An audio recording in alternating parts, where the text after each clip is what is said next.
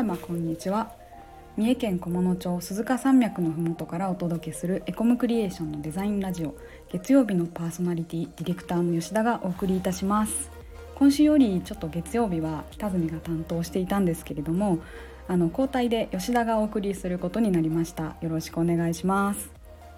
まあメインで配信させていただけるってことでもう嬉しくてどんなテーマがいいかなとずっと考えてたんですけれどもまあ、ちょうど最近四日市に私住んでいるんですけれども四日市市のホームページ眺めてたら四日市中央通りの風景が一新されるっていうことを知りましてこれめちゃくちゃ楽しみだなというふうに思ってます。でですねコンセプトが「庭道四日市」っていう、えー、テーマならしいんですけれどもまだその詳細の部分はまだまだわからないところが多いんですがそのなんか資料の中にイメージ図が、まあ、CG で描かれてましてそれ見てますとかなりあの人が歩ける場が大きくてあの公園のような街づくりになってるなっていうふうに感じました。でですね私あの前職で道路関係のお仕事をしてまして、まあ、そういえばここ最近ではあの車優先の時代が終わって人中心の道だったりとか街が重視されるんだよっていうことを聞いたことがありましたのでまあ、ちょっとそういったところについて今日はお話ししていこうかなと思います。でですねそのさらになんですけれどもここ20年ほどで、えーと、そういったあの人中心のまち、えー、づくりっていうものが重視されててさらに、ま、コロナの影響もあってかなんですけれども5年ほどであの国土交通省が定めた「ほこ道」まあ、正式名称歩行者利便増進道路っていう制度がありまして、まあ、制度というかキャンペーンというか、あの、まあ、自治体の皆様と町の皆様と協力してやっていこうというような活動の一つの,、まあ、あの起爆剤となるような制度になってるんですが、まあ、この歩道、えー、かなり全国でも普及してきてまして、あの、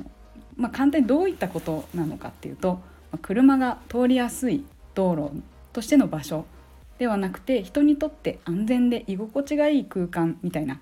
そういうニュアンスが強くなってきているんですよね。これまであの日本のあの高度経済成長期であの人や物を運ぶいかに効率よく運ぶかっていうところに重きを置いていてまあ、づくりがこれまで進められてきたとは思うんですけれども今後はあの電気自動車であったりとかあとはあの自動車を使わないようにするためにあのバスであったりとか、えー、LRT って呼ばれるあの路面電車の進化バージョンみたいなそういったものが、えー、かなり普及してきましたので、まあ、あのモビリティのこう発達っていうところも含めてあのこの街づくり全体が変わってきているというようなすごい楽しいあの時代になるといいなと私は思ってます。で、えー、そんなこんなで今後ますますより注目されていくのがランドスケープデザインですね。ランドスケープってあの風景とか景観を設計するっていう意味のあの言葉なんですけれどもいや私もあんまりこう勉強するまでは何それっていうような言葉でカタカナだったので何かアメリカの活動家なんかかなと考えてたんですけれどもいや本当にあの何ですかねご自身でお家を建てられた方は非常に、えー、もうやってるんではないかと思うんですけどもお庭を設計する時に、まあ、どこに木を植えたりとかどこで腰掛けて休憩しようかだったりとかあとは日当たりを考えてこっち側はあまり、えーと、お野菜植えないようにしようだったりとか、まあ、そういった、まあ、あのこうお外の空間を全体を見ながらあの自分で設計していくというようなことをされること多いと思うんですけれども、まあ、まさにそれをやっているっていうのがランドスケープデザインの、まあ、一つなんじゃないかなと思ってます。でですね、まあ、そういうところにあの人の居心地というところを加えて考えていくのがポイントになります。でですねあんまりランドスケープって言うとうんそんなこと言われてもうんウィキペディアで調べても全然ピンとこないよという方もいると思うので今回はあの私がこう選んだランドスケープを感じられるスポット3選を紹介していこうと思います。ですのでちょっと三重県から遠く離れてしまうかもしれないんですけれども、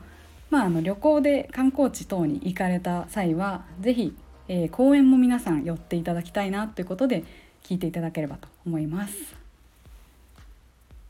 まず1つ目は、えー、いきなり遠いところなんですが、えー、燃える沼公園北海道ですね、えー、彫刻家のイサム野口さんという方がいらっしゃいますが、まあ、本当にこの、えー、有名な彫刻家さんが、えー、ずっと夢見て、えー、ようやく23年の時を経て、え、制作したと言われる、え、北海道の代表的な一つの公園になりますね。でもともとここは元廃棄物処理場だったんですけれども、え、アートパークとして再生しようということでもう街ぐるみで、え、皆さんに愛される公園になります中には、まあ、ガラスのピラミッド日だまりって言われるすごいかっこいい彫刻っていうよりかは建築があるんですけどもこれは写真で見た時ちょっとこれは行くしかないなと思うようなすごいスマートなスマートというかスタイリッシュなあの彫刻作品になりますね。まあ、その他にもこう子どもたちが、えー、遊具の穴をくぐり抜けたり、えー、下から見上げたりするっていう行為自体も彫刻作品と思っている勇野口さんは、まあ、あの本当に彫刻作品手に触れられないという美術館が多いんですけれども実際にあの触ってくぐって遊んでいいよって言ってくれてるすごい貴重な公園になりますね。ぜひ行ってみたいなと考えてます。で2つ目は天理駅前広場古墳墳ですね古墳古墳の形をした公園なのでそれになじらえて古墳墳という可愛い名前になってますねであのかの有名なデザイナー佐藤大木さんが手がけたものでして、まあ、天理駅前の広場ということで駅を降りるともう芝生が広がっていてなんかこう丸い、えーとなんか古墳の形がお山になったりへこんだりしてるようなすごい奇妙な、えー、建築物が並んでいて子供がもう大喜びの遊具が散りばめられています。本当にあの地域ぐるみで、えー、その広場を作ってるので、まあ、あの商品を集めたショップだったりとかカフェレストラン、えー、何ですかねサイクルショップリサイクル、えー、なんだろういろんなその施設が含まれているえー、複合施設みたいな感じになってますね。でなんとその公園の中でその古墳の円形の中で週末にはイベントも開かれていてなんかパフォーマンスとかも公園の中で見れるということで是非行ってみたいなと思ってます。で最後ですね、えー、こちらは唯一吉田が行ったことがある公園になります。養老天明反転地ですね岐阜県ですね荒川修作氏とそのパートナーで詩人のマドリン・キンズ氏の、えー、30年間に及ぶ構想を実現したテーマパークらしいんですけれども、まあ、なんかあの入場料は、えー、取るらしいんですけれども、まあ、テーマパークというよりかは本当に気軽に行ける公園に近いなと思ってます。まあ、こちらももうランドスケープ的には非常に面白い構造をしていて、えーと、と例えばそのあのの中に入ってみたりとかえー、と山の上に登ったりとかであのちょっと燃えれ沼公園と似てるんですけど彫刻作品の中で遊べるっていうところがあの面白いなと思います。でですねちょっとあの、まあ、コアな話にはなるんですけどあの木の植え方が非常に面白くてこう写真を撮って見てみるとまるでなんか CG のようなそんなイメージになんか不思議な空間だなって思うようなあのランドスケープ、うん、になってましてあの1回行ったんですけれども、まあ、もう1回行ってみたいなって思えるようなすごいあの楽しい公園ですね。で子供だけではなくて大人の方もあの体を使ってあの遊べる公園なので是非あのファミリーの方もおすすめしたいと思えるような場所です。で今回はまあランドスケープって面白いってそんなことを思えるような全国3つのスポットをご紹介しましたうん晴れた日には公園に行きましょうっていうことで今回は、えー、吉田の中でも暑い場所をあえておすすめしたんですけれども皆様のおすすめのパークもありましたら是非こっそり教えてください。それでは本日もお聴きいただきありがとうございました。